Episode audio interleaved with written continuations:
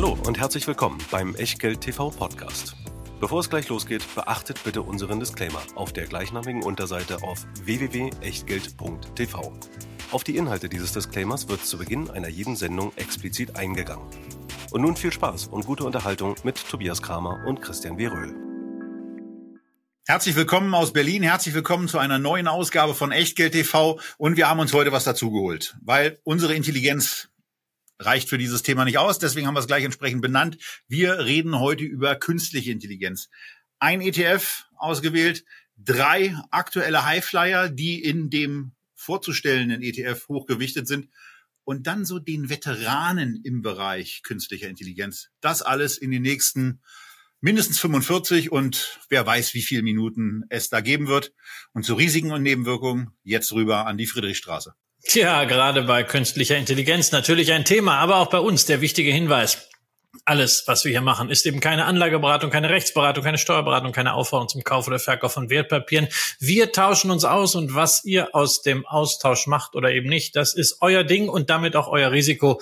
Wir können dafür keinerlei Haftung übernehmen. Genauso wenig wie eine Gewähr für Richtigkeit, Vollständigkeit und Aktualität der Unterlagen, die es wie immer in der Echtgeld TV Lounge gibt. Und wie immer mit dabei unser Hauptsponsor, unser Depotpartner, die Heimat der Echtgeld-TV-Depots, der Scalable Broker, wo wir uns für den Depottyp Prime Plus entschieden haben, was nichts anderes heißt als alles drin, nämlich einerseits die Trading Flatrate, unbegrenzt investieren und besparen und handeln, 7000 einzelne Aktien, 2000 ETFs, 2000 aktive Fonds, das alles für 4,99 im Monat. Und andererseits gibt's dann auch noch auf das Geld, was ihr gerade nicht investiert habt, Zinsen, aktuell eine Aktion, wo ihr euch bis zu 3,5 Prozent sichern könnt, noch im Juni. Wenn euch das interessiert, übrigens auch für Bestandskunden, dann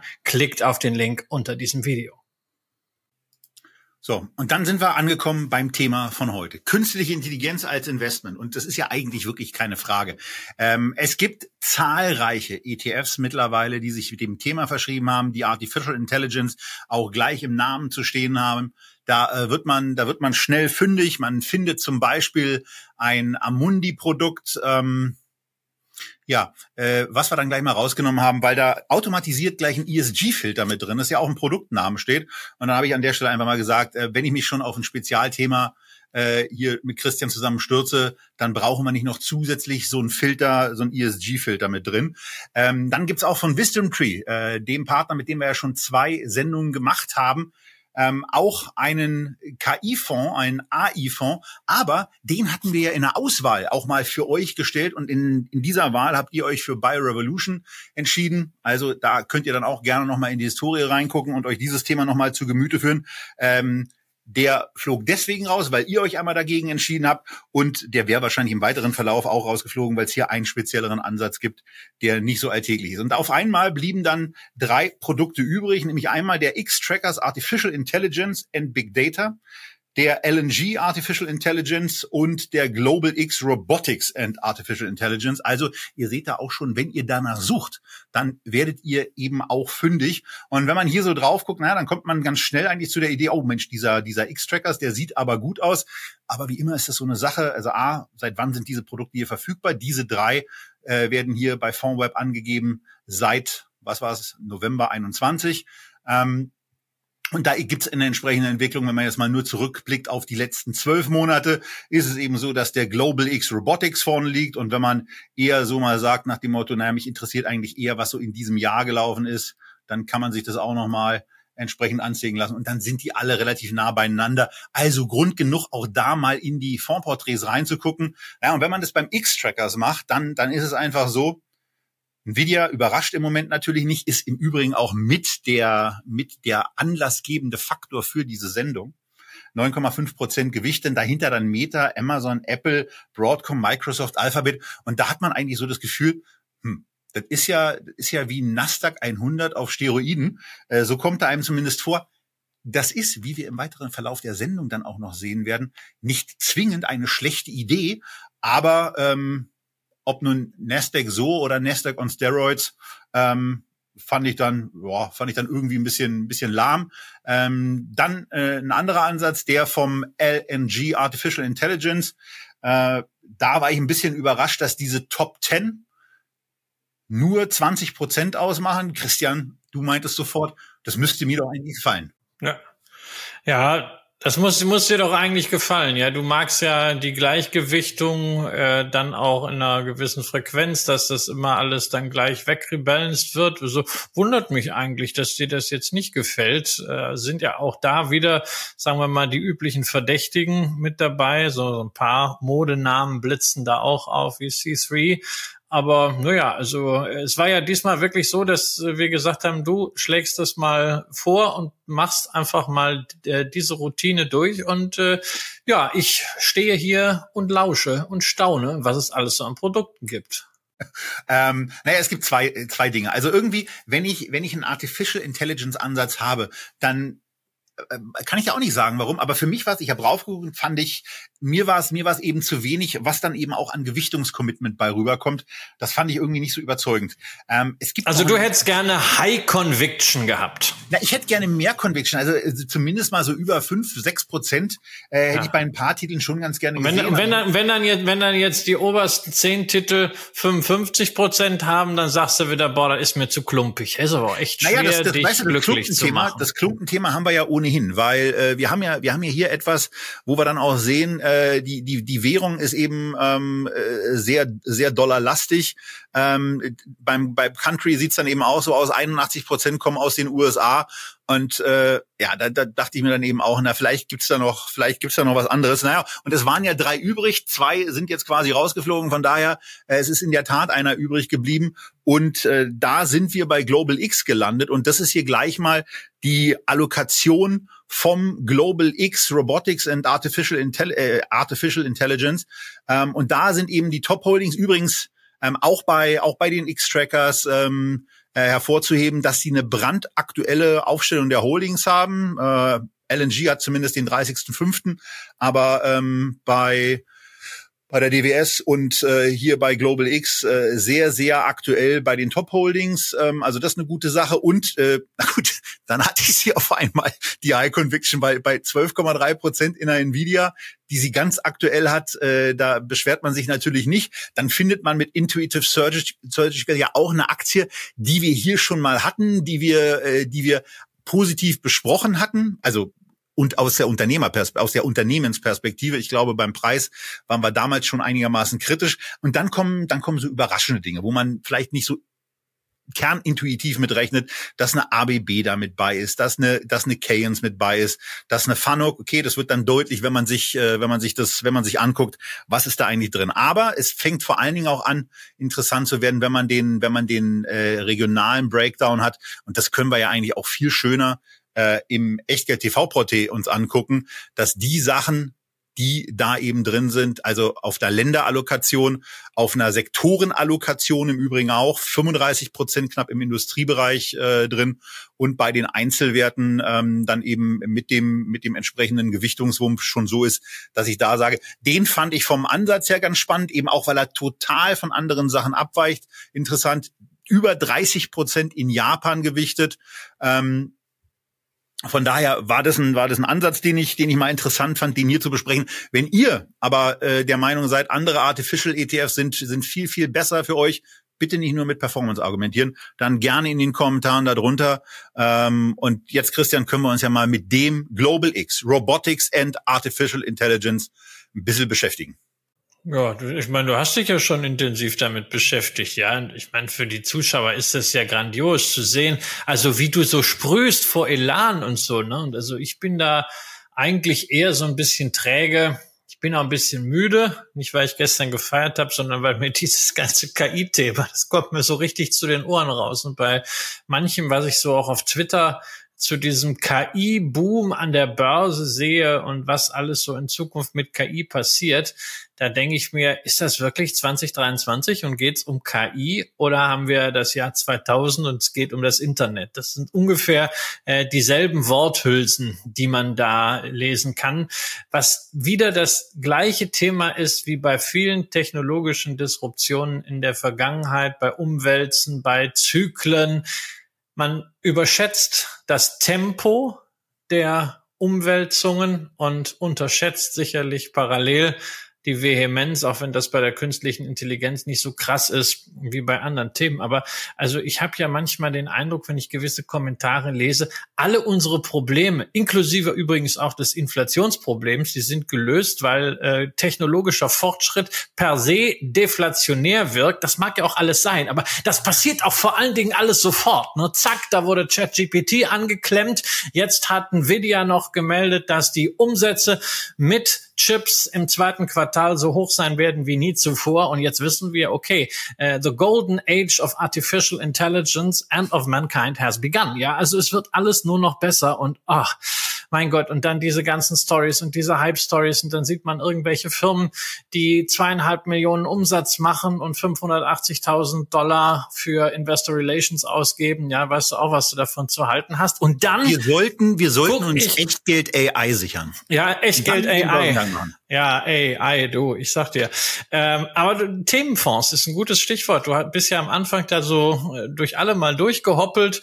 Dann hast du so Charts eingeblendet. Ich habe mir die Themenfonds auch mal angeguckt. Alle, die du genannt hast. Und zwar seit Jahresanfang. Seit Jahresanfang haben wir ja so richtig diesen KI-Hype. Und ich muss ja davon ausgehen, wann, wenn nicht dann, rennen diese KI-Themenfonds dem Markt so richtig davon. Das muss doch jetzt sein. Aber dann gucke ich mir die Wertentwicklung an ja, und sehe, okay, also dieser MSCI Robotics und AI von Amundi, der ist wirklich irgendwie Grütze, da scheint äh, was drin zu sein, was außer äh, ESG keiner versteht, mit einem Plus von 20 Prozent extrem mau. Und dann sehe ich 34, 37, 38, 39 Prozent plus. Wow, das ist gut. Aber hey, der Nasdaq 100 hat auch 35 Prozent plus auf ETF-Basis seit Jahresanfang gemacht. Das heißt also, es gibt bei all diesen KI-Produkten eine Outperformance, aber die ist marginal und das in einer Hype-Phase. Und da fange ich natürlich schon an zu zweifeln,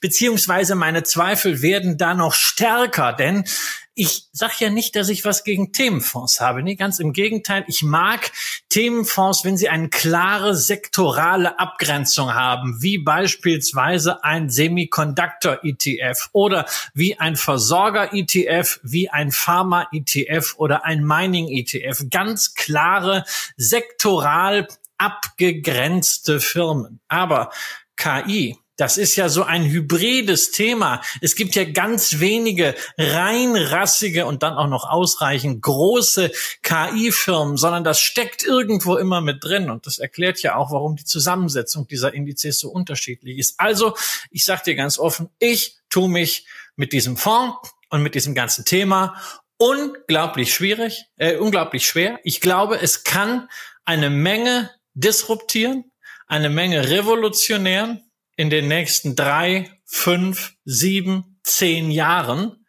Aber wenn das tatsächlich so kommt, dann wird das für gigantische Produktivitätsfortschritte sorgen, wohlgemerkt in the long run. Und das ist doch toll.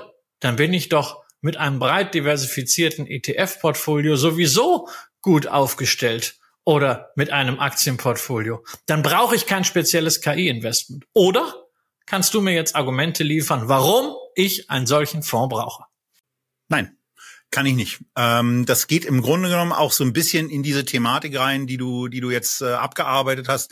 Es sind zwei Sachen äh, für mich dabei wesentlich. Erstmal in der Tat diese, diese generelle Schwierigkeit, Outperformance gegenüber dem Nasdaq 100 zu generieren, die wir ja auch bei diesem Global X Robotics and Artificial Intelligence sehen.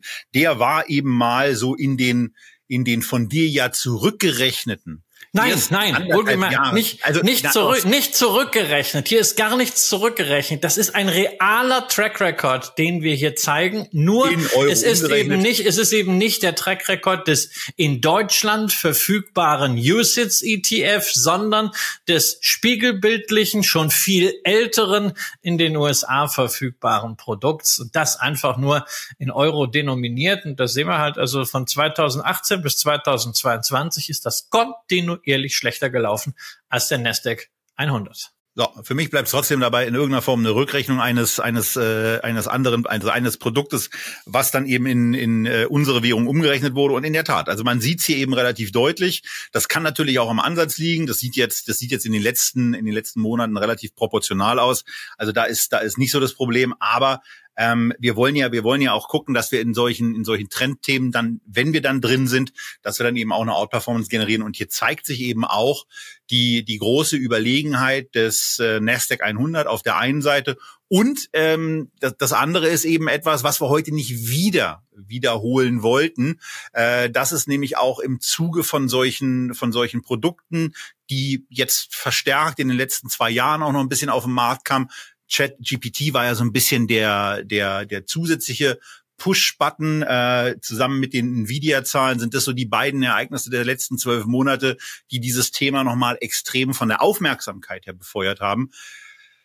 Ja, aber wir haben eben auch schon in der Megatrend, in den Megatrend-Sendungen äh, gezeigt, dass so in den ersten, in den ersten fünf Jahren seit Bestehen, äh, nach, nach Auflegung von solchen Produkten äh, es eben historisch in der Regel zu einer Underperformance kommt und ähm, ja, inwieweit das äh, dann irgendwann anders wird, äh, muss man dann sehen. Das andere Thema, was du gesagt hast, dass du dich ein bisschen an 2000 zurückerinnert wirst, das ist ja grundsätzlich gar nicht schlecht, aber in der Tat, man sollte nicht denken, dass jetzt, dass jetzt zu Weihnachten alle unsere Weihnachtskarten ähm, von einer KI handgeschrieben und vernünftig äh, auch von den von der entsprechenden Hardware gedruckt äh, automatisiert versendet werden und dass keiner merkt, dass man das gar nicht selber geschrieben hat, äh, dass unsere Schriften also auf Basis von KI dann auch noch imitiert werden können. Äh, all das das wird so schnell nicht gehen. Ähm, ein paar Produktivitätszuwächse, die man im Moment sieht, ja, die werden kommen, die werden den Unternehmen auch sehr gut tun. Inwieweit Sozialsysteme dann darauf reagieren, wenn dadurch möglicherweise auch Arbeitskräfte freigesetzt werden. Ähm, da darf man dann insbesondere auch in den USA noch mal ein bisschen gespannter sein, wie viele dann in den Innenstädten zelten. Ähm, aber vor, da, vor dem Hintergrund kann ich jetzt nicht sagen, ich bin auf dieses Thema Mörder bullish, ähm, weil, und dazu kommen wir ja auch gleich, dann eben auch noch die Aktienbewertungen ähm, etwas etwas dagegen haben. Vielleicht noch ein paar kurze ein paar kurze Worte zu diesem Produkt als solchem. Äh, die Selektionsrhythmik geht hin und sagt erstmal mindestens 300 Millionen, äh, mindestens 300 Millionen Dollar Market Cap müssen da sein in den letzten sechs Monaten. Durchschnittlicher Umsatz an den Börsen von zwei Millionen. Ähm, IPOs können rein, da gibt's dann ein paar Sonderregeln, da, also da gehe ich jetzt nicht drauf ein, also da dann bitte in das Regelwerk reingehen, das aber sehr, sehr äh, gut aufbereitet und auch gut entdeckbar ist.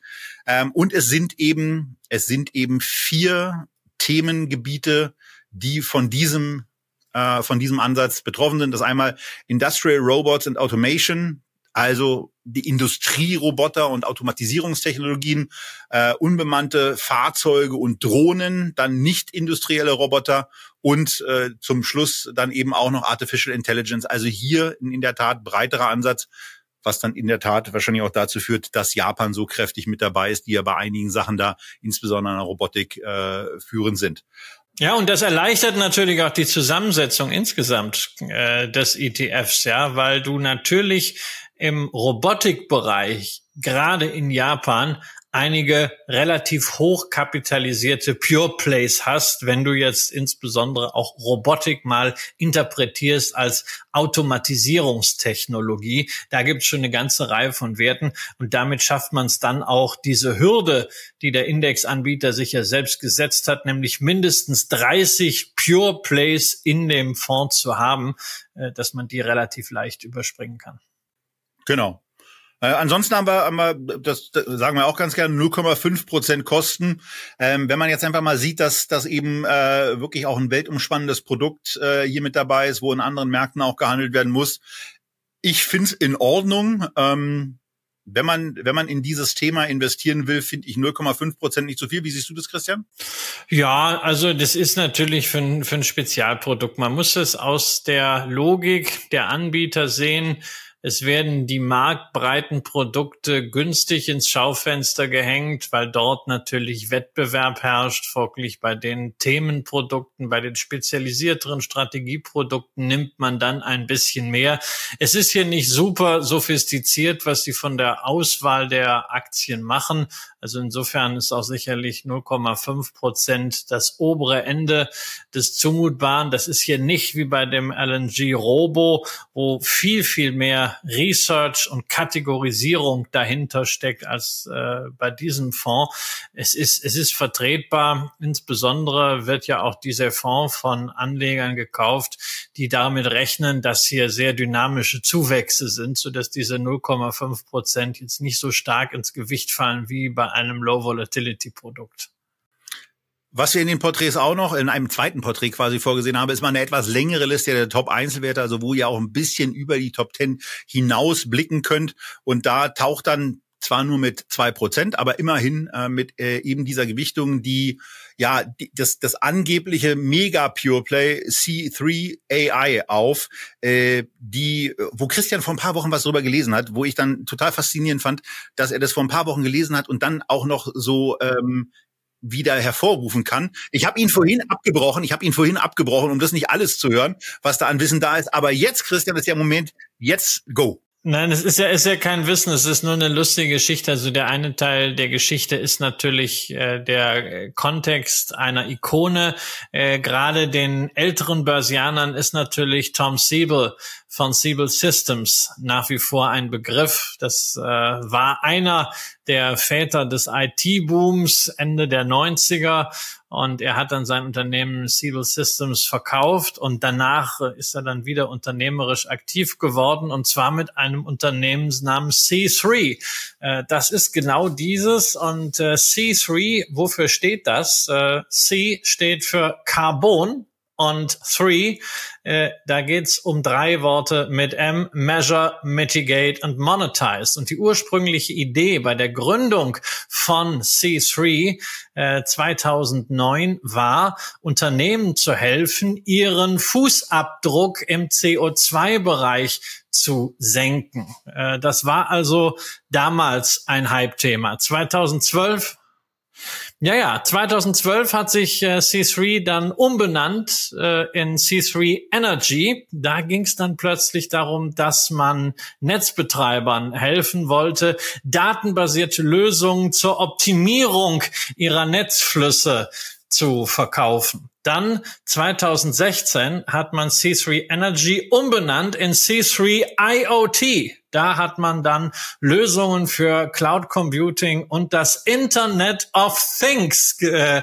entwickelt. Und dann tatsächlich 2017 wurde C3 IoT ein Unicorn und 2019 hat man dann gesagt, na ja, also eigentlich ist unser Fokus ja doch Artificial Intelligence und man machte daraus C3.ai. Also halten wir fest, seit 2009 ging es um CO2-Fußabdruck, Energie, um Internet of Things und jetzt Artificial Intelligence. Ähm, man ist immer da, wo gerade der Hype ist. Mal gucken, ob das irgendwann auch noch mal so ein Self-Branding aller Biotechnologie wird. Ansonsten muss ich halt sagen, fällt mir bei dem Unternehmen immer nur eins ein und auf, nämlich, dass sie es im letzten Jahr geschafft haben, tatsächlich mehr Verlust zu machen als Umsatz. Also es war knapp, ja, der Vorsprung des Verlusts war nur knapp im Millionenbereich, aber äh, es ist ihnen gelungen und äh, ich bin jedes Mal wieder fasziniert, wenn ich sehe, dass dieses Unternehmen äh, ja die der Hoffnungswert für sehr sehr viele Anleger sein. Das ist sicherlich etwas, was man wunderbar rauf und runter nudeln kann, weil die Ausschläge erheblich sind. Aber äh, mir ist immer noch nicht so ganz klar, woher diese Börsenbewertung und diese Faszination kommt, außer von der Person Tom Siebels. Aber viele von denen, die dieses Unternehmen jetzt hochjubeln, die kennen ja Siebel gar nicht mehr aus seiner früheren Tätigkeit. Naja, aber wenn man, wenn man das Thema oder wenn man unter der Headline thematische Prostitution etwas haben wollen würde, thematische Prostitution im Aktienmantel, dann ist man mit dieser Gesellschaft wahrscheinlich ganz gut aufgehoben. Ähm, denn, äh, aber es sind nur zwei Prozent, ne? Das wollen wir, wollen wir ja auch nicht sagen. Und das, und das ist keine Aktie, die wir heute besprechen. Das war jetzt nur mal anekdotisch. Nein, nein, wir ähm, werden auch andere, andere nicht besprechen können. Also ich meine, da sind ja auch, es sind ja auch großartige Unternehmen dabei, wie zum Beispiel die Fanuc aus Japan. Das ist ja quasi so der Dino der Industrierobotik. Äh, wann immer man über Robotik spricht, ist dieses Unternehmen ganz vorne mit dabei. Oder eine Omron aus der Automatisierungstechnik, eine Tekan Group, auch nicht unspannend, aus der Schweiz, ja, Automatisierungslösung im Life Science Bereich oder eine Dynatrace, ein Unternehmen, das beweist, dass tatsächlich auch im deutschen Sprachraum KI-Anwendungen an den Kapitalmarkt geführt werden können. Denn Dynatrace wurde gegründet in Österreich, dann gekauft von CompuWare und von Thomas Bravo, anschließend an die Börse gebracht. Und auch dieses Unternehmen beschäftigt sich mit Cloud Services in künstlicher Intelligenz gewandt. Also äh, da ist schon wirklich genau diese Schnittstelle, die auch im Namen des Fonds steht, nämlich Robotik und künstliche Intelligenz. Und beides hat ja eine ganze Menge Querbezüge, wie wir auch gleich noch bei einem Unternehmen sehen werden. Äh, das ist, da ist schon Nomen est Omen, das gilt schon. Ja.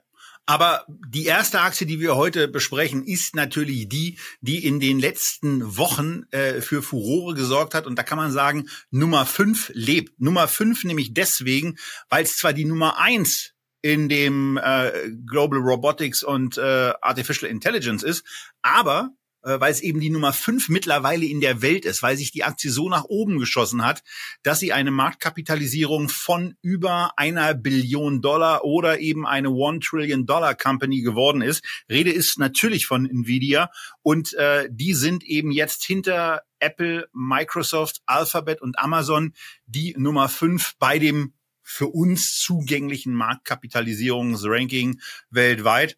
Und was man an diesem Chart, den ihr, wenn ihr rechts rangefahren seid als Podcast-Zuhörer, ähm, eben sehen könnt, äh, auch sich nochmal deutlich machen muss, das ist hier kein normaler Chart. Äh, alle drei Charts, die jetzt zu den ausgewählten Unternehmen äh, vorgestellt werden aus dem äh, AI-Sektor, die in dem Fonds auch enthalten sind, die sind logarithmisiert oder logarithmisch dargestellt.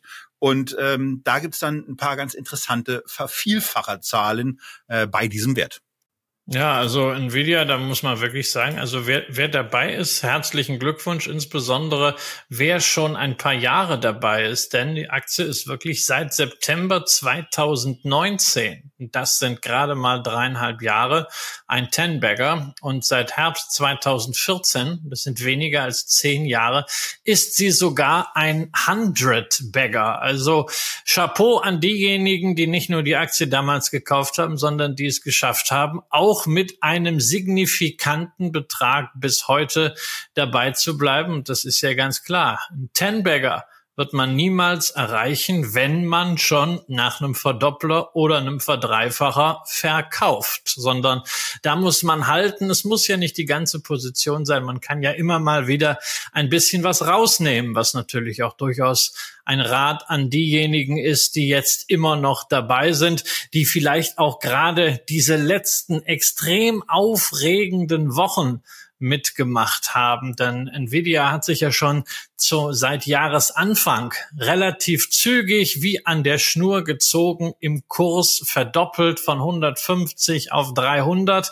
Dann kamen Ende Mai die Zahlen und diese extrem mutige Guidance, nämlich 11 Milliarden Umsatz, ein Rekord, den man für das Quartal zwei angekündigt hat. Das ist mehr, als man jemals an Umsatz bisher gemacht hat. Der bisherige Rekord äh, lag bei 8,2 Milliarden Dollar in einem Quartal. Tja, und dann ist die Aktie eben von 300 auf 400 gesprungen.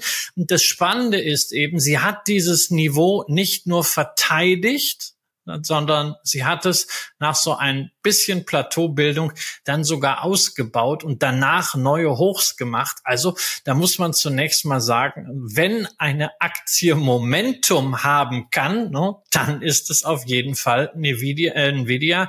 Das ist schon wie aus dem Lehrbuch. Ja, aber Moment mal muss man eigentlich auch sagen, denn äh, mit dem Momentum ändern sich natürlich auch ein paar andere Dinge. Also wer die äh, wer, wer vor zehn Jahren beispielsweise im Jahr 2012 oder 13, äh, als dieses Unternehmen auch mit einem mit einem attraktiven Price-Sales-Ratio bewertet war, auch mit einem sehr attraktiven äh, KGV bewertet war von unter 20, wer damals diese Aktie für unter vier Euro gekauft hat, als als damaliger Gamer, der vor allen Dingen die Grafikkarten, für die Nvidia damals stand, äh, richtig gut fand, dem sei herzlichst gratuliert. Aber wir gucken natürlich auf, wir gucken natürlich auf das Ist. Ähm, und das Ist ist davon geprägt, dass wir ein Unternehmen haben, was jetzt bei einem Aktienkurs von 438, ähm, 438 US-Dollar eben mit einem Ist-KGV von, naja, über 250 notiert, wo man auch sagen muss, ähm, da sind die Gewinnzahlen sicherlich ähm, noch nicht so, wie sie denn angekündigt sind und was Nvidia auch im ähm, Quartals 2 Outlook äh, so gesagt hat und was jetzt eben anfängt, sich in den Schätzungen auch niederzuschlagen, wo für dieses Jahr 40 Milliarden US-Dollar an Umsatz erwartet werden und ein Gewinn pro Aktie von 7,31 und im nächsten Jahr, also im nächsten Jahr dann danach, äh, also in 2025 ähm, dann 51 Milliarden 49. Wenn ich sage 25, ist es ein bisschen eigenartig, weil das Geschäftsjahr von Nvidia endet immer Ende Januar. Also wenn wenn wir hier von den 23er Zahlen sprechen, dann sind es eben äh, dann sind es eben die Zahlen, die zu dem Geschäftsjahr gehört, das von Februar 22 bis Januar 23 ging warum man das macht, ähm, ob die da auch eine spezielle Beziehung zu Otto haben, wie äh, eine About You oder warum die dieses Januardatum gewählt haben, weiß ich nicht. Äh, anekdotisch wäre das äh, vielleicht auch mal was. Wenn jemand von euch das weiß, gerne runter in die Kommentare. Aber man muss sich ja auch die Frage stellen, wenn man jetzt dabei ist, ist man, ist man in einer sehr, sehr hoch bewerteten Aktie drin. Und wenn man überlegt, möglicherweise sich die zu kaufen, weil es eben äh, so von den Zukunftsaussichten auch positiv belegt wird, muss man sich eben fragen, was erwarte ich da eigentlich? Und da wird's dann äh, wird's dann schon mal ein bisschen schwierig. Und da können wir ja mal ein bisschen in die in die Schätzungen auch reingehen und uns das vergegenwärtigen, was es dann eigentlich braucht. Ähm, diese diese Chip-Aktien, da wird in den nächsten Jahren, das machen ja Investitionen von vielen Unternehmen deutlich, da wird irgendwie Konkurrenz reinkommen. Und ich bin mir sicher, dass es im Moment ganz groteske und grandiose Alleinstellungsmerkmale für Nvidia-Chips an den verschiedensten Stellen von Artificial Intelligence-Anwendungen oder auch Angeboten, die in eigenen Cloud-Services von Nvidia bereitgestellt werden, gibt. Überhaupt keine Frage. Aber wenn man sich gerade den Chip-Bereich der letzten 20 Jahre mal so ein bisschen in Erinnerung ruft, ist das Thema von permanenten Umbrüchen geprägt, dass irgendwann mal eine Intel ganz vorne stand, dass dann eine AMD vorbeigezogen ist, äh, dass dann mit Sicherheit auch noch irgendwann mal was war, was ich gar nicht weiß oder vergessen habe, dass dann eine Apple auf einmal gesagt habe, wir produzieren jetzt. Also ähm, diese Bewertungsrelation, was darf es da eigentlich sein? Und ähm, was darf es da vor allen Dingen auch sein, wenn man in ein solches Unternehmen jetzt investiert oder investiert bleibt, dann habe ich eine Erwartungshaltung, nämlich weitere Kurssteigerungen. Ansonsten müsste ich diese Aktie ja nicht haben. Und wenn ich in einem so volatilen Wert drin bin, dann ist diese Kurserwartungshaltung vielleicht auch mal ein bisschen höher als die normalen acht oder zehn Prozent. Ich habe mal mit 15 Prozent pro Jahr gerechnet. Bin gespannt, was die Nvidia-Fans dazu sagen. Aber wenn dieses Unternehmen so die nächsten drei Jahre um 15 Prozent pro Jahr beim Kurs zulegen soll, was sicherlich am unteren Ende viele Erwartungshaltungen von, von Anlegern ist, dann würde der Kurs um 50 Prozent zulegen in drei Jahren und müsste notieren bei 650 US-Dollar. Und wenn ich jetzt mal einfach so rangehe und sage, also ich finde so ein Präsenz-KGV von 20, ja, deutlich niedriger, von 20 eigentlich ganz angemessen bei dem, was auch an Konkurrenz kommen kann, dann brauche ich, um 650 US-Dollar in irgendeiner Form zu rechtfertigen, ein Gewinn pro Aktie von 32,50. Wenn ihr sagt, nach dem Motto 20 ist viel zu hoch, so drei, äh, viel zu niedrig, ein 30er KGV bei so einer Wachstumsstärke ist doch vollkommen okay, dann ist man aber trotzdem bei 20 US-Dollar, die an Gewinn da sein müssten. Und all das wird durch Gewinnschätzungen ähm, auch der optimistischen Tonalität im Moment nicht hergestellt. Für 2026 stehen so im mittelfristigen Prognosebereich, äh, mittleren Prognosebereich 64 Milliarden US-Dollar an Umsätzen da. Bei einer sehr, sehr ordentlichen Streuung. Christian wird auch gleich was, noch was dazu sagen, wie die Streuung so aussieht. Und ein Gewinn pro Aktie von 12,16 Dollar. Also von den 20 bei einem 30er KGV oder den 32,50 bei einem 20er KGV sind wir hier meilenweit entfernt. die Aktie ist auf einer Ebene hoch bewertet, wo verdammt viel von diesem Optimismus sich erstmal bewahrheiten muss. Für mich wäre es auf keinen Fall ein Investment. Und wenn ich die Aktie, also wenn ich die großartige Entscheidung getroffen hätte, sie irgendwann zu kaufen, sage ich auch ganz ehrlich, wäre sie wahrscheinlich früher schon zum Teil rausgeflogen. Ähm, und äh, jetzt würde ich wahrscheinlich nur noch einen Erinnerungsposten drin behalten. So, das ist ein längerer Ausflug aus meiner Sicht zum Thema Nvidia. Christian, was fällt dir dazu noch ein? Naja, so ein, so ein Erinnerungsposten kann ja dann auch immer noch relativ groß sein. Ja, wenn man immer mal wieder ein bisschen was rausnimmt und die Aktie weiter steigt, muss sich da auch keiner beschweren. Das ist sehr, sehr wesentlich, dass man sich immer klar macht, was ist man bereit für eine Gewichtung im Portfolio bei einem solchen Wert zu tolerieren, der hoch bewertet ist, der natürlich auch Potenzial hat.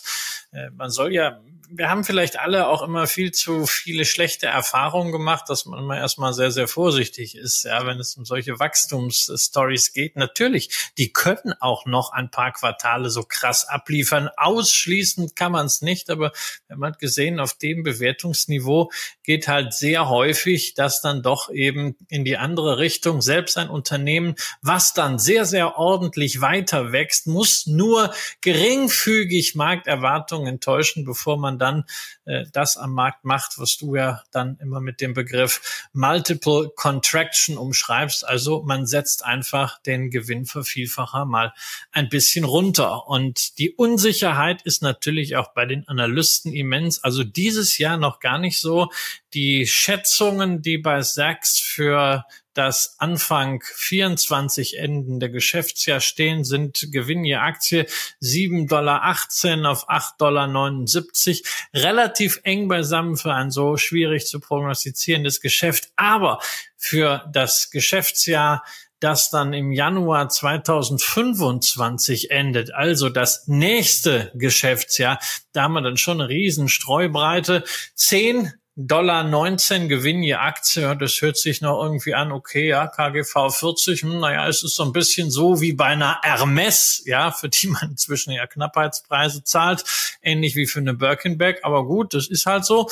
Ähm, aber Christian, aber mich, wenn man sich dann da ganz mal, kurz mal, lass ja. mich da ganz kurz mal rein. Wenn du sagst 40er KGV, das ist dann eben bei einer Aktie, wo eine Erwartungshaltung genau. da ist, wo sie im Moment steht und äh, wo sie im Grunde genommen, also äh, ja nicht stehen soll, also die, die soll ja bei keinem Anleger im Grunde genommen für die nächsten anderthalb Jahre da da stehen bleiben. Ähm, Warum nicht? Warum nicht? Weißt du, das ist ja die Frage, wann hast du die gekauft? Also ich habe, ich rechne mir doch auch nicht jetzt aus, mein Gott, wo muss jetzt die Hermes, äh, was muss die Hermes jetzt liefern und sonst was, damit die jetzt innerhalb der nächsten anderthalb Jahre weiter steigt? Du hör mal, das ist mir bums egal, ob das Unternehmen in den nächsten anderthalb Jahren steigt oder nicht oder in den nächsten drei Jahren. Ich habe in den letzten Jahren so wahnsinnig viel Rendite mit der Aktie gemacht, ja. Und da äh, kann ich doch jetzt dem Unternehmen und der Aktie auch mal Zeit geben, mal mal auszuatmen. Also äh, wenn ich wenn ich immer wüsste genau, wo mein Kapital gerade jetzt am effizientesten äh, untergebracht ist, dann würde ich äh, relativ aktiv hin und her arbeiten. Aber in einem breit diversifizierten Portfolio macht mir das eben nichts aus, ja. Das muss man sich halt leisten können, wenn du eine Position hast, wo du 20 Prozent deines Vermögens drin gebunden hast auf dem Bewertungsniveau Niveau bin ich völlig bei dir. Wenn das irgendwas ist, wo du eineinhalb Prozent drin hast, dann kannst du sagen, naja, gucken wir halt mal. Aber worauf ich eigentlich hinaus wollte, ist also, dass dieses KGV 40, dass diese Schätzung, das dürfen wir nie vergessen, diese ganzen Gewinnschätzungen, wenn da eine Zahl kommt, das sind immer sogenannte Konsensschätzungen. Das sind Mittelwerte. Spannend ist es gerade bei solchen Werten sich anzuschauen, wie ist denn die Streubreite und für das Geschäftsjahr, das im Januar 2025 bei Nvidia endet, sind die Schätzungen zwischen 773 je und 14, 17 je Aktie. Das heißt also eine Streuung von unten nach oben gerechnet, eine Spanne von 100 Prozent. So, und da kannst du dir jetzt irgendwas aussuchen.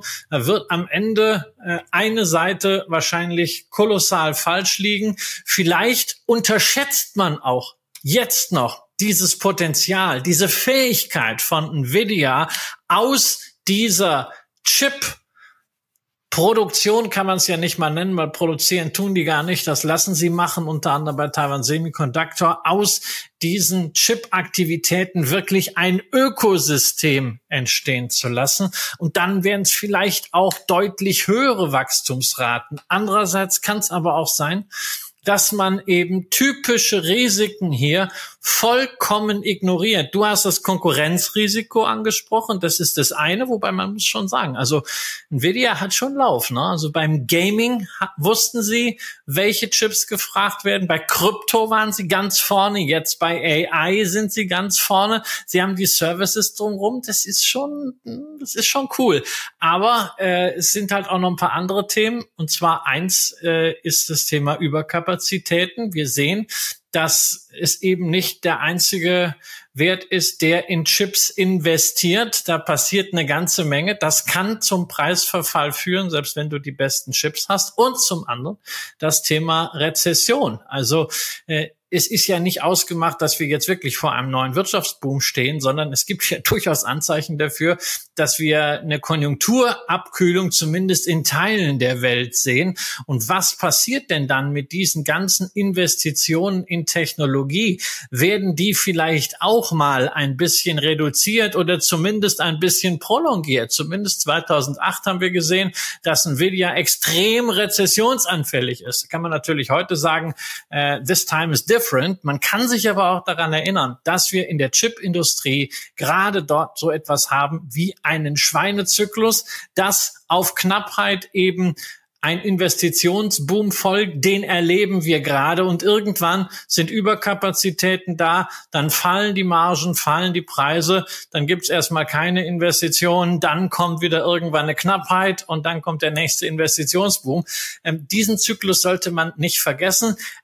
Langfristig ist die Perspektive für die Halbleiterindustrie sicherlich top intakt, denn es ist im Grunde der Antrieb der Digitalisierung. Ohne Chips funktioniert das nicht auf ganz vielen Ebenen. Aber trotzdem auf einer kurz- beziehungsweise mittelfristigen Ebene haben wir diesen Schweinezyklus. Und auch das gilt es als Risiko einzupreisen. Und deswegen müsste man eigentlich da bei der Bewertung mal ein bisschen runtergehen. Ist halt nicht.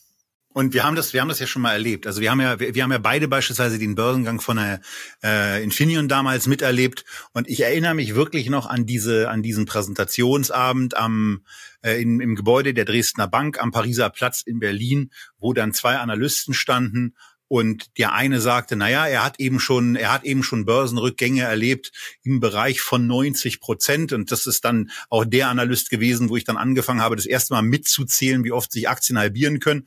Äh, da, seitdem ist das bei mir in, in, in mein Handwerkskörperchen quasi eingetreten. Äh, und dann kam der andere Analyst auf die Bühne und hat bezogen auf eine Infineon auf der Bühne damals, irgendwie ein paar Wochen nach dem Börsengang gesagt, er hält dieses Thema minus 90 Prozent noch für eine, für eine optimistische Annahme. Äh, also hat noch gleich einen, gleich einen höheren äh, möglichen Rückgang in den Raum gestellt. Also von daher. Das muss ja gar nicht, das muss ja gar nicht so sein, sondern es ist, äh, es kann ja einfach sein, dass das Unternehmen exzellent performt, wirklich weiter weiter wächst, aber die Börse irgendwann sagt, okay, wir billigen dem einfach einen geringeren Multiple zu, als das momentan absehbar ist. Ich persönlich muss sagen, ich finde es auch Wahnsinn, wie viele Chip-Experten jetzt plötzlich aus allen Löchern kriechen, also Leute, die einem total gut erklären können, was Nvidia wirklich im Detail alles besser macht als die Konkurrenz und warum die auch auf fünf Jahre, zehn Jahre hinaus unschlagbar sein werden. Ich finde das toll. Ich, ich frage mich, wo waren diese ganzen Leute äh, vor drei, vier, fünf Jahren? Die sind jetzt alle so äh, rausgekommen. Muss auch ein bisschen aufpassen, dass man nicht auch aus dem Börsenhighflyer wieder eine Religion macht. Es ist weiterhin ein Unternehmen mit Stärken, aber mit Schwächen auch. Genauso gut äh, auch mit äh, Chancen, aber auch mit Risiken.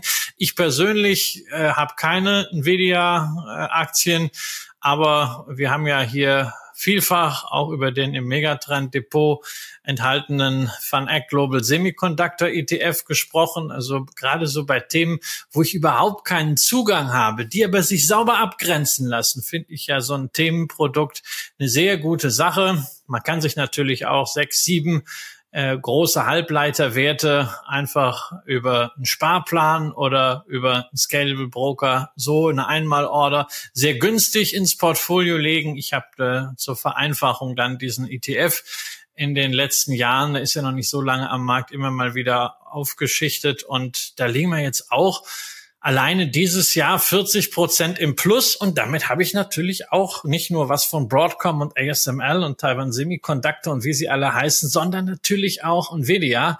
Und das Schöne ist, es wird auch immer ein bisschen Gewinn automatisch gesichert, zumindest bei den Einzelwerten. Eine Nvidia hat momentan 13,5 Prozent im Index, aber es wird regelmäßig rebalanced. Das heißt, das geht jetzt demnächst bei der nächsten Überprüfung wieder auf 10 Prozent runter.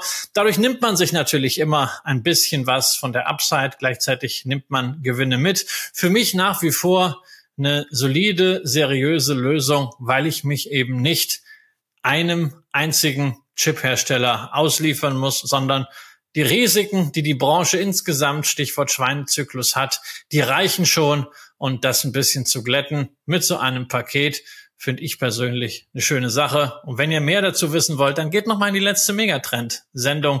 Da haben wir nämlich den von Act Global Semiconductor ausführlich noch mal vorgestellt. Genau. Und äh, bevor wir hier weiter dann äh, in das Thema rein reinfransen, ähm, natürlich auch die Ankündigung zu der Megatrend-Sendung gibt es natürlich auch ein Update. Jetzt geht's aber weiter mit dem zweithöchst gewichteten Wert in dem Global X Robotics und Artificial Intelligence, nämlich Intuitive Surgical, eine Aktie, die wir schon ähm, einmal besprochen haben. Sensationelles Unternehmen. Auch hier sieht die Kursentwicklung sehr beeindruckend aus, wenn auch nicht ganz so beeindruckend wie die von Nvidia. Ähm, immer mal auch wieder davon geprägt, dass es so Pausen gibt, also so Aufwärtsbewegungen, dann äh, gibt es eine Pause. Aber es geht hier vor allen Dingen darum, dass jemand ähm, äh, ja minimal invasive medizinische Eingriffe mit Hilfe von Computer und vor allen Dingen auch Robotiktechnologie durchführen lässt, die wo die Maschinen zwar eine ganze Menge kosten, aber Christian nur zu einem verhältnismäßig kleinen Teil, nämlich 20 Prozent zum Umsatz beitragen. Ja, das ist ja so ein bisschen MedTech as a Service, denn das eigentlich Spannende sind die Instrumente, das Zubehör und die Trainings drumherum, denn keine Operation, kein Eingriff kann stattfinden ohne entsprechendes Zubehör und das hat unter Umständen hohe dreistellige oder sogar vierstellige Preise, kann wie Operationsbesteck sehr häufig eben nur einmal verwendet werden dann. Und da kommt eigentlich der Umsatz her. Das sind 80 Prozent des Umsatzes, der ja quasi aus diesem Abo-Modell herauskommt. Das ist ein, ein geniales Geschäftsmodell. Und wenn man immer viel über Ökosysteme spricht, ja, genau das ist so ein Ökosystem. Denn wenn man sich ein solches Da Vinci, so heißt es, System von Intuitive Surgicals dahinstellt, dann kann man das eben nur betreiben, wenn man immer wieder diese Verbrauchsmaterialien auch bei Intuitive Surgicals dazu kauft. Insofern diese insgesamt 7800 installierten Systeme, das ist eine Basis, die immer wieder neue Umsätze generiert und deswegen kommt es natürlich darauf an, wie stark gelingt es, die Penetration der Krankenhäuser mit diesen Systemen durchzuziehen. Da hatte man natürlich gedacht, also während der Corona-Phase war das schwierig, weil sowieso Eingriffe verschoben wurden. Nichtsdestotrotz hat man also auch in diesen Jahren 2021, 2022 trotz natürlich gewisser Dellen ganz ordentlich abgeschnitten. Auch jetzt im ersten Quartal allein vier Prozent wieder äh, gegenüber dem Vorquartal Wachstum bei der installierten Basis, das ist also auf drei Monatsbasis wohlgemerkt, nicht year on year. Auf jeden Fall zeigt das, der Vertrieb funktioniert. Ein bisschen aufpassen müssen Sie meiner Ansicht nach inzwischen bei den Kosten. Äh, gemessen äh, am Umsatz sind diese Kosten zuletzt doppelt so stark äh, gestiegen wie die Erlöse.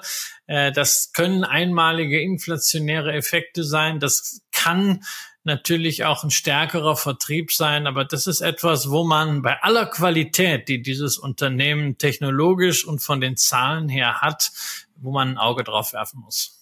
Ja, und ansonsten natürlich auch generell von dem Fortschrittsthema in irgendeiner Form ähm, betroffen.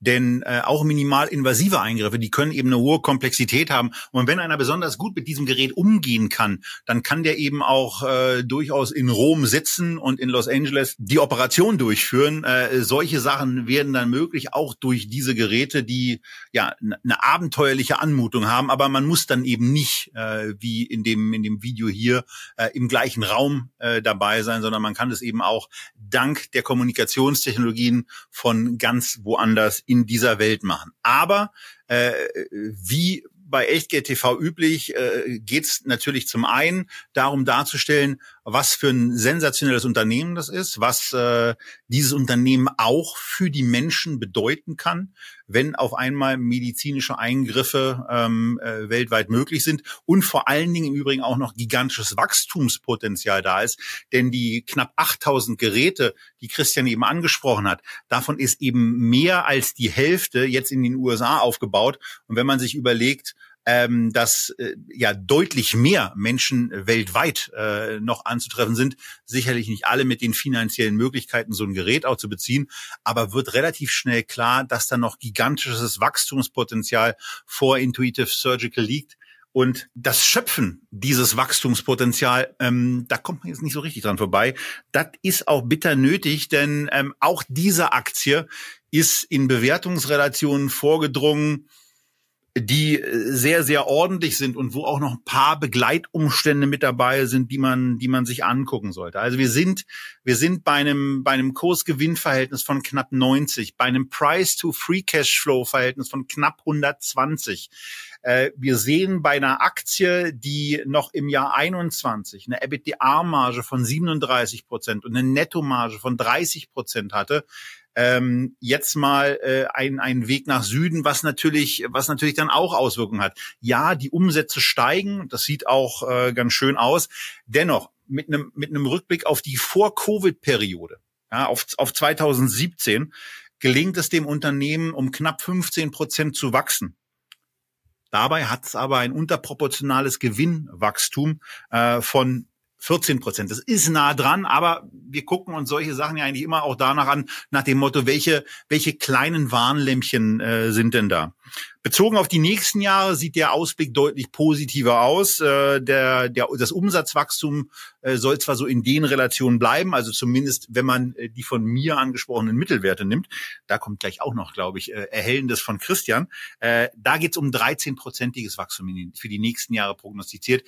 Gewinne sollen deutlich stärker steigen. Aber, aber, aber, wir bleiben in einem Bereich, wo das Kurs-Gewinn-Verhältnis im Ist bei 90 liegt und wo es im Bereich vom für 23 erwarteten Gewinn von 5,35 pro Aktie eben bei 61 liegt. Und bei allem Verständnis äh, für die Einzigartigkeit und auch die sensationellen Produkte und auch die Nachhaltigkeit von Abo-Umsätzen, was ja auch gleich noch äh, von dir dann als Gegenargument gegen diese hohe Bewertung kommen könnte. Äh, ich glaube nicht, dass es kommt.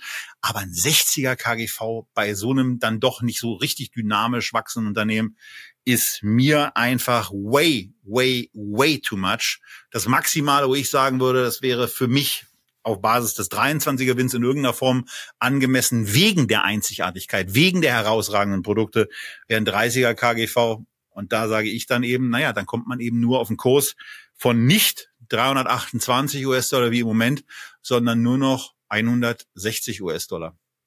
Ja, ich habe auch mal geguckt, ob man ein bisschen weiter in der Zukunft irgendwas findet, was diese Bewertung rechtfertigen kann. Aber auch da muss ich sagen, die beste Schätzung mal genommen bei Umsatz und Gewinn für das Geschäftsjahr 2024. Ja, also so diese klassische New Economy Denke. Ne? Also gar nicht mehr das, das laufende Jahr, obwohl das ja gerade mal zur Hälfte rum ist, sondern schon das nächste komplett. Also wir gucken einfach mal 18 Monate voraus, völlig egal, was geopolitisch und konjunkturell ist ist, ja. Ja, und wenn ich das dann mache, lande ich halt immer noch bei zwölf Mal Umsatz und äh, 48 Mal Gewinn. Und da muss ich halt einfach sagen, das ist eindeutig zu viel bei aller Qualität, da kommen die Wachstumsraten nicht mit. Also da würde ich mir ad hoc heute eher so ein Niveau wünschen. Also wenn ich auf 2024 gucken muss, irgendwas im KGV-Bereich 20 äh, oder 25. Wir können auch gerne über äh, Free Cashflow und Enterprise Value reden. Enterprise Value ist hier immer ein bisschen günstiger für das Unternehmen, weil sie vier Milliarden Netto-Liquidität haben. Also Enterprise Value sogar ein bisschen geringer ist als der Börsenwert. Aber das ändert dann auch alles nichts und das ist zu viel. Und dann wäre ich eigentlich beim Kurs von 160, ja, oder 165 oder 170. Dann fände ich die Sache spannend. Aber ist halt nun mal nicht und das soll auch nicht unbedingt implizieren, dass der Kurs jetzt 50 Prozent fallen muss, weil du hattest eben schon mal auf den Chart hingewiesen. Seit 2008 und im logarithmischen Chart kann man das wirklich auch ganz gut erkennen. So 2010 bis 2014, vier Jahre lang hat das Unternehmen damals auch gut gearbeitet, aber der Kurs hat sich einfach nicht weiterentwickelt per Saldo. Oder 2018 bis 2020 ist auch mal nichts passiert, während das Unternehmen eine tolle Performance Performance abgeliefert hat. Und da können wir eigentlich so zu diesem Bild von Costolani gehen, äh, mit Börse und äh, Realwirtschaft als Hund und Herrchen. Ja, also das Herrchen, die Fundamentaldaten, die laufen beständig in die richtige Richtung und äh, der Hund läuft manchmal sehr sehr weit nach vorne und dann bleibt er auch mal eine Zeit lang stehen, so dass das Herrchen, sprich die Realwirtschaft, wieder aufholen kann. Und das ist auch etwas, was hier möglich ist, dass man diese extreme Bewertung eben nicht dadurch abbaut, dass der Kurs jetzt dramatisch dramatisch fällt, sondern dass das Unternehmen einfach mal zwei, drei Jahre Zeit braucht, zu wachsen, operativ die Erwartungen zu erfüllen, die jetzt schon im Kurs eingepreist sind, all das zu liefern, was die Börse schon längst vorweggenommen hat. Das Potenzial dafür ist auf jeden Fall da und das lässt sich natürlich gerade auch mit KI-Methoden nochmal hebeln. Aber schon ganz interessant, dass wir trotzdem beide zu relativ ähnlichen Ergebnissen kommen. Äh, du bei einer, bei einer äh, Name, Annahme des optimistischen äh, 2024er Szenarios, ich beim 2023er Szenario. Ähm, und das ist eben schon mal, während wir schon mal äh, auch gleich sagen, dass als äh, dass die nächste Aktie, die wir jetzt besprechen, die Keynes ist. Aber äh, wenn wir wenn wir ganz kurz da noch mal stehen bleiben, ist es zumindest auch das Signal. Wir haben jetzt zwei Aktien besprochen ähm, die, die sehr, sehr hoch bewertet scheinen und die eben auch deutlich machen, was für ein Risikopotenzial natürlich auch in dem Fonds schlummert. Und das wird auch bei einer Keyence jetzt nicht zwingend besser. Ähm, auch da tolles Unternehmen, unglaublich vielfältiges Angebot im Bereich Automatisierung mit mit mit Sensoren, mit äh, mit sogenannten Vision Systems, mit Barcode-Lesern, mit programmierbaren äh, Controllern, äh, mit irgendwelchen Lasersachen, also sehr sehr breite Aufstellung, auch ähm, bei den bei den Umsätzen kontinuierlich wachsend. Ähm, der Chart sieht auch sensationell aus, insbesondere so seit 2012. Auch da logarithmisch äh, eben hier in der Darstellung. Ähm, all das ist schön, aber auch hier haben wir ein Unternehmen, Christian bei Keynes, wo man, wenn wir hier mal bei der Bewertung anfangen, ähm, bei einem 2024er KGV, das Geschäftsjahr endet hier im März eines Jahres, also das 23er äh, liegt gerade hinter uns, ähm, von 41 ist. Und wir sehen bei dem Unternehmen äh, sehr deutlich, ich kann die Zahlen hier mal schon einblenden, dass wir im Grunde genommen ein sehr, sehr langsames, wirklich sehr, sehr langsames Wachstum haben von in den letzten fünf Jahren zehn Prozent beim Umsatz, ein Tick weniger beim Gewinn und prognostiziert auf die nächsten drei Jahre dann eben auch nur in Anführungsstrichen bei 8,2 Prozent Wachstum sind und bei 7,8 prozentigem Gewinnwachstum. Also in beiden, in beiden Zeitraum unterproportionales Wachstum, relativ niedrig, vor allen Dingen für ein 40er KGV. Also auch da sage ich, ist wahnsinnig viel Bewertungsluft drin die eigentlich abgelassen werden müsste. Und ähm, vor dem Hintergrund wäre auch äh, diese Aktie für mich kein Investment, was wieder so zum, zum Fonds quasi zurückgehend bedeutet, ähm, dass ich deswegen eben auch sage, deswegen könnte ich da gar nicht äh, einigermaßen äh, überzeugt investieren. Ja, also zumindest nicht jetzt. Ne? Ähm, für mich ist es sowieso nichts, dieses Unternehmen, japanisches Unternehmen. Also für die Itosho habe ich ja sehr gerne mal eine Ausnahme gemacht, aber ansonsten fühle ich mich da einfach äh, mit Japan-Fonds und Asien-Fonds ganz gut aufgehoben. Da muss ich nicht auch noch diese Baustelle aufmachen. Ja, es ist ein, es ist ein großartiges Unternehmen, also auch von der Bilanzqualität übrigens. Ja, äh, sieben Milliarden Dollar umgerechnet an Netto-Liquidität. Das ist auch gerade gerade für ein Unternehmen, was investieren kann, weil man eben auch die nötigen Forschungsdivisionen hat, schon ein Pfund, mit dem man wuchern kann. Da kann man vielleicht auch mal eine Akquisition machen, ohne dass man da lange betteln gehen muss. Äh, das ist, das ist natürlich großartig, so das Gegenteil von dem Unternehmen, was noch kommt. Auch toll, wie man die Profitabilität erhöht und zuletzt auf diesem erhöhten Niveau stabilisiert hat. Ich meine, eine EBITDA-Marge von oberhalb 50 Prozent. Das muss man auch erstmal schaffen. Das ist alles fein. Wir haben auch hohe Bewertungen für diese Aktie in der Vergangenheit gesehen. Pre-Covid waren sie auch schon mal mit 40er KGV bewertet. Dann ging das sogar mal auf 60. Ähm, das ist etwas, worum ich mich dann nicht äh, sonderlich kümmere, wenn das irgendwo in einem Fonds mit drin steckt. Aber ich habe ja eben schon mal erwähnt. Also ich käme nicht auf die Idee, einen KI-Fonds zu kaufen. Ich fühle mich sehr wohl damit, einen Halbleiterfonds äh, im Portfolio zu haben mit diesem ETF. Und insofern, also Produkte sind toll. Es hat mir viel Spaß gemacht, auf der Website mir anzugucken, was diese, dieser Vision-Sensor beispielsweise alles kann. Also, dass die, dass man damit so ein Bild abscannt und das wird durch KI automatisch interpretiert und dann weiterverarbeitet. Und da kriegt man wirklich auch einen Eindruck davon, was mit künstlicher Intelligenz für Produktivitätsgewinne möglich sind. Und zwar in allen Branchen.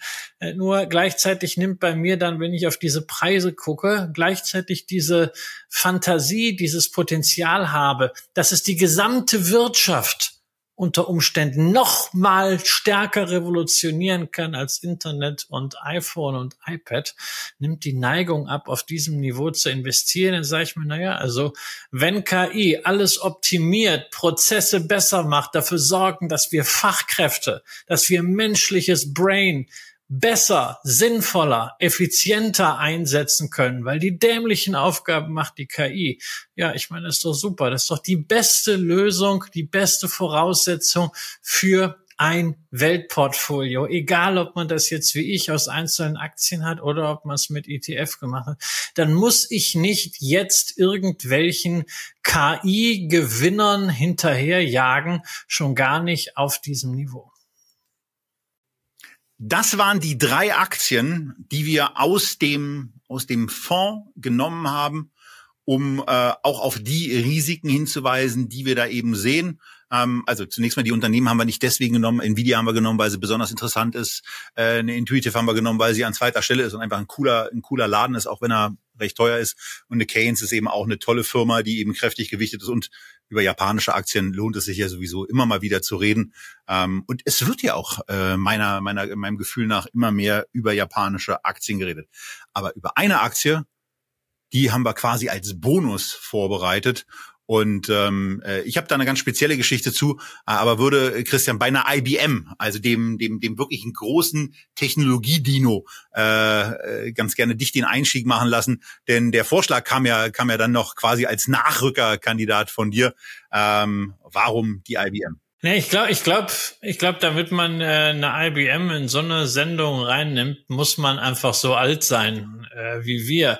Denn äh, das ist eigentlich ja für unsere Generation so der Großvater der künstlichen Intelligenz, damals äh, 96, Deep Blue bezwingt äh, Kasparov im Schach. Ja, das war das erste Mal, dass das künstliche Intelligenz äh, in Erscheinung getreten ist. Ja, ich war damals gerade 20 und fand das Wahnsinn, dass also im, im Schach ein Computer plötzlich besser ist als der Weltmeister. Ja, dann gab es dieses Watson 2011 auch von IBM. Das gewann dann Jeopardy. 2016 hat dieser Watson äh, einen Trailer für ein Filmprojekt komplett alleine erstellt.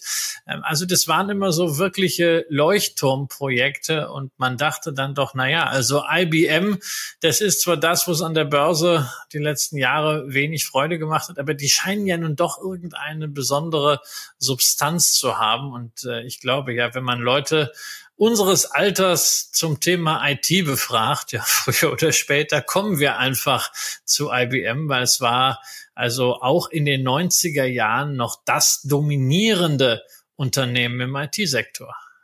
Ja, also das, das, was du gerade angesprochen hast, dieses, dieses die Blue-Debakel, das war für mich wirklich auch ein ganz, ganz schlimmes Erlebnis damals im Februar 1996. Ähm, äh, Terminator 2 lag noch nicht so lange zurück und wer den Film noch nicht gesehen hat, unbedingt mal anschauen. Also A, weil er, weil er damals eben wirklich bahnbrechend war. Muss mal nachgucken, äh, wann wurde er, wann war das? Das war Anfang der 90er, 92 oder sowas. Ich bin noch zur Schule gegangen. Ich weiß, dass ich mit Lars im Royalpalast Kino 1 war und den gesehen habe. 1991 äh, kam der raus und war eben technologisch bahnbrechend, aber war dann halt eben auch so, dass einem da gesagt wurde, naja, 1997 ist ein Weltuntergang, äh, weil künstliche Intelligenz ähm, auf einmal das Leben übernimmt, äh, weil eine Firma auf einmal äh, so einen Chip entwickelt hat, der irgendwann eine sehr interessante Frage gestellt hat, die beim, die, also die mich seitdem wirklich fortgesetzt beim Thema KI beschäftigt. Was ist eigentlich, wenn so Computer, äh, die selber denken, auf einmal auf die Idee kommen, die Welt ist eine ganz gute Sache, aber diesen Menschen, den brauchen wir eigentlich gar nicht. Also zumindest brauchen wir nicht so viele. Wenn wir die ein bisschen kleiner in, in einer vernünftigen Losgröße irgendwo halten, wäre das doch ganz praktisch. Äh, und am, am, also an diesem, an diesem Morgen äh, oder Abend, als ich das dann erfahren habe, weiß ich noch, da war ich, da war ich richtig, richtig fertig. Es hat mich wirklich richtig doll mitgenommen, dass es, dass es eine Technologie gibt, die beim Thema Schach ähm, das Ganze, äh, die einen Menschen besiegt. Auch im Rückkampf wurde Kasparov ja dann besiegt und es ging ja weiter. Das ging weiter über das Thema äh, des Jeopardy-Sieges im, im Februar 2011. Das ging weiter irgendwann, dass der Go-Weltmeister äh, geschlagen wurde. Das war so vor zwei, drei Jahren, wo eigentlich die Komplexität für so hoch und auch die menschliche Kreativität für so individuell eingeschätzt wurde, dass man davon ausging, das dauert noch bis Ende der 20er Jahre. Also dass es passiert, war klar, aber es war eben stärker in die Zukunft äh, noch vorgelagert. Und du hattest ja auch noch irgendwie so ein, ein Ding ähm, auf der Pfanne, von dem ich gar nichts mitbekommen habe damals, nämlich das ein Filmtrailer äh, von, von Watson oder einer IBM-Technologie gedreht worden ist. Also das ist schon eine Aktie in der Tat, die uns beschäftigt hat ähm, und die äh, ja auch was die Zahlen anbelangt ähm, äh, einige andere Sachen erzählt, denn äh, die, die Aktie ist auf Basis der der hier anliegenden Daten ähm, mit einem 1,95er Gewinn des Jahres 22 zwar relativ teurer, aber Christian, das war ja auch äh, mehr so ein, so ein Buchungsthema, äh, wo es an, an US Gap lag, äh, dass da so ein Rausreißer nach unten war. Ansonsten ist sie günstige bewertet und es gibt auch noch bei den Bewertungen und auch beim Financial Engineering, was dieses Unternehmen in den letzten Jahren gemacht hat, äh, einiges zu erzählen, ähm, wovon ja äh, sich dann Warren Buffett in letzter Konsequenz auch nicht hat überzeugen lassen, der zwischenzeitlich ja auch mal bei IBM investiert war. Ja, ja, aber ist er dann wieder rausgegangen und man muss sagen, äh, es war ganz gut, ja, dass er bei IBM raus ist und dagegen parallel immer weiter aufgestockt hat bei Apple. Sonst wäre Berkshire Hathaway heute nicht da, wo sie ist, wenn er einfach bei IBM aufgestockt hätte und jetzt heute, was weiß ich, 20, 25 Prozent an IBM hätte. Der Spaß wäre abseits der Dividenden nicht sehr groß gewesen. Also IBM hat ja einfach selber Aktien gekauft. Ja, genau. Und bis vor, bis vor ein paar Quartalen war es ja so, dass man man bei IBM äh, jedes Quartal es geschafft hat, den Umsatz zu reduzieren. Also wirklich ein schwerfälliges Unternehmen, was vom Glanz der Vergangenheit lebte, natürlich auch immer noch bei sehr, sehr vielen Unternehmen drin ist als Software, als Consulting, als Infrastrukturpartner für die IT. Über 90 Prozent der Fortune 500 Unternehmen haben in irgendeinem Geschäftsbereich äh, eine Geschäftsbeziehung zu IBM. Das ist natürlich ein gewaltiges Fund, aus dem sie aber scheinbar über Jahre nicht ausreichend gemacht haben. Nun gibt es einen neuen CEO, Arvind Krishna. Und die große Frage ist halt, erlebt IBM jetzt unter Krishna so etwas wie seinen Nadella-Moment? Als Nadella damals zu Microsoft kam, war Microsoft nicht ganz so verlumpt äh, wie IBM, äh, heute ist, aber es war auch ein langweiliges Unternehmen. Das Beste, was sie damals machten, war Dividende zahlen, aber es ist zu neuem Leben erweckt worden und hat zu völlig neuer Blüte, neuer Prosperität gefunden, wo auch noch gar nicht absehbar ist, wo das endet. Und plötzlich sind sie auch mit ChatGPT und diesem immensen finanziellen Commitment im Herzen dieses künstliche Intelligenzbooms. Davon ist IBM noch weit entfernt, aber vielleicht gelingt es Krishna ja auch jetzt hier wieder Momentum reinzukriegen. Er hat ja schon ein paar Sachen abgeschnitten, unter anderem dieses Infrastrukturgeschäft an die Börse gebracht, Kindle, äh, ein Deal, der niemandem großartige Freude gemacht hat und jeder, der das gleich nach dem Börsengang rausgehauen hat, die Aktien, die er bekommen hat, hat die beste Entscheidung überhaupt getroffen. Aber IBM, das, was geblieben ist, das hat jetzt zumindest sich stabilisierende Umsätze, das hat eine wieder steigende Rohmarge, das hat ein sta sich stabilisierendes EBTA inzwischen hingekriegt. Und auch diese Watson Suite hat man inzwischen weiterentwickelt zu einem System, was Cloud, AI und natürlich Enterprise-Funktionen allesamt integriert. Da kann es durchaus sein, dass IBM am Ende da, wo es um den Business-Einsatz von KI-Applikationen geht, tatsächlich auch wegen des Kundenzugangs, wegen dieses Denkens in extrem komplexen Systemen einen entscheidenden Vorteil hat und eine wichtige Rolle spielen kann, so dass sich endlich mal wieder auch Umsätze dynamischer nach oben entwickeln. Also momentan haben wir eine Prognose bei dem, was für uns als Aktionäre am Ende entscheidend ist, der Free Cashflow, der soll dieses Jahr immerhin um 10 Prozent steigen auf 10 Milliarden Dollar. Dann hast du eben gesagt, Tobias, die Aktie ist günstig bewertet. Und da muss ich natürlich jetzt sagen, nun ja, also gemessen an Nvidia oder an Keyence oder an Intuitive Surgicals, ja, aber es wird ähm, fast alles günstig. Da ist fast alles günstig, aber wir sollten nicht vergessen, dass wir hier nicht nur eine Marktkapitalisierung haben, sondern auch ein Enterprise Value. Äh, das ist nämlich hier eine sehr relevante Unterscheidung mal wieder, denn IBM hat 46 Milliarden Dollar Nettoschulden. Äh, das heißt, wir haben also einen Enterprise Value von 170 Milliarden und wenn ich jetzt den Free Cashflow von 10 Milliarden, den man dieses Jahr erzielen möchte, dazu ins Verhältnis setze, dann bin ich bei einer 17. Naja, also es ist jetzt nicht unbedingt ein Schnäppchen für ein Unternehmen, das äh, lange Jahre eher dysfunktional als momentumstark war und das immer noch mitten im Turnaround steckt.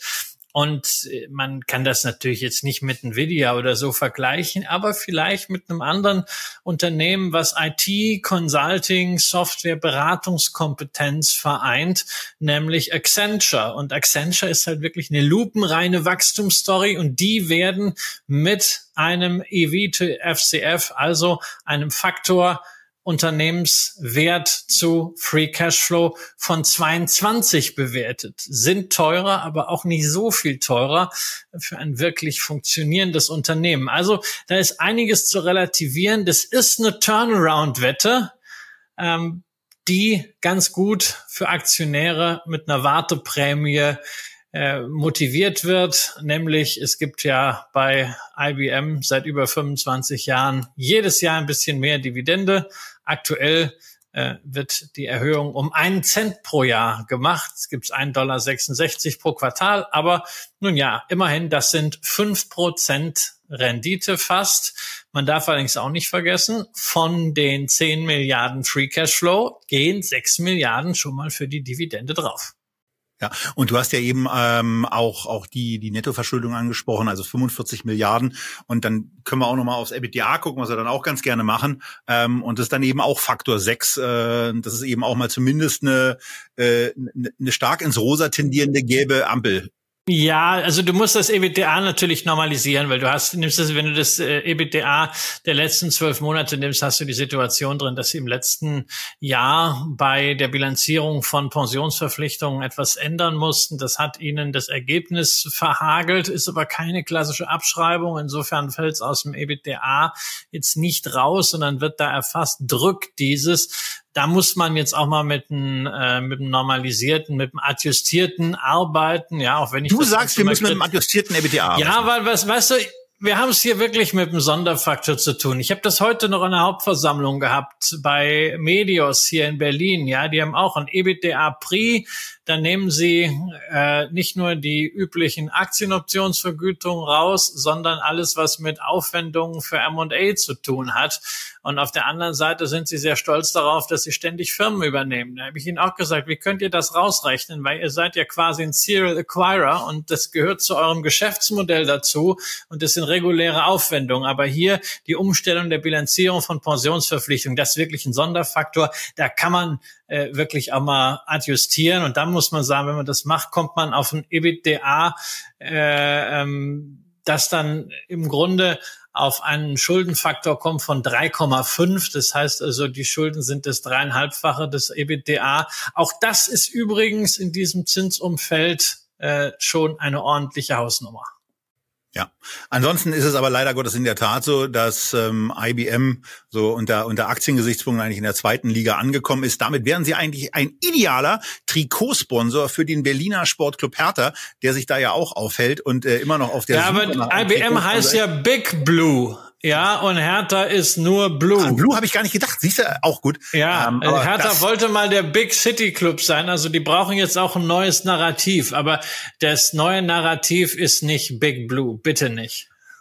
Also ich fände IBM als Trikotsponsor auf jeden Fall ganz gut ähm, und äh, würde ja, ich ich brauche mehr, ja. Das ja, das äh, ist in der Tat so. Und wir haben ja, wir haben ja tolle Gegner. Äh, Grüße gehen äh, natürlich nach Hamburg, nach Düsseldorf, äh, nach Rostock und in verschiedene andere Städte, wo ich mich auf die Gastspiele dort und auch ähm, im Berliner Olympiastadion freue ähm, und mich auch darauf freue, die Dauerkarte endlich einzusetzen.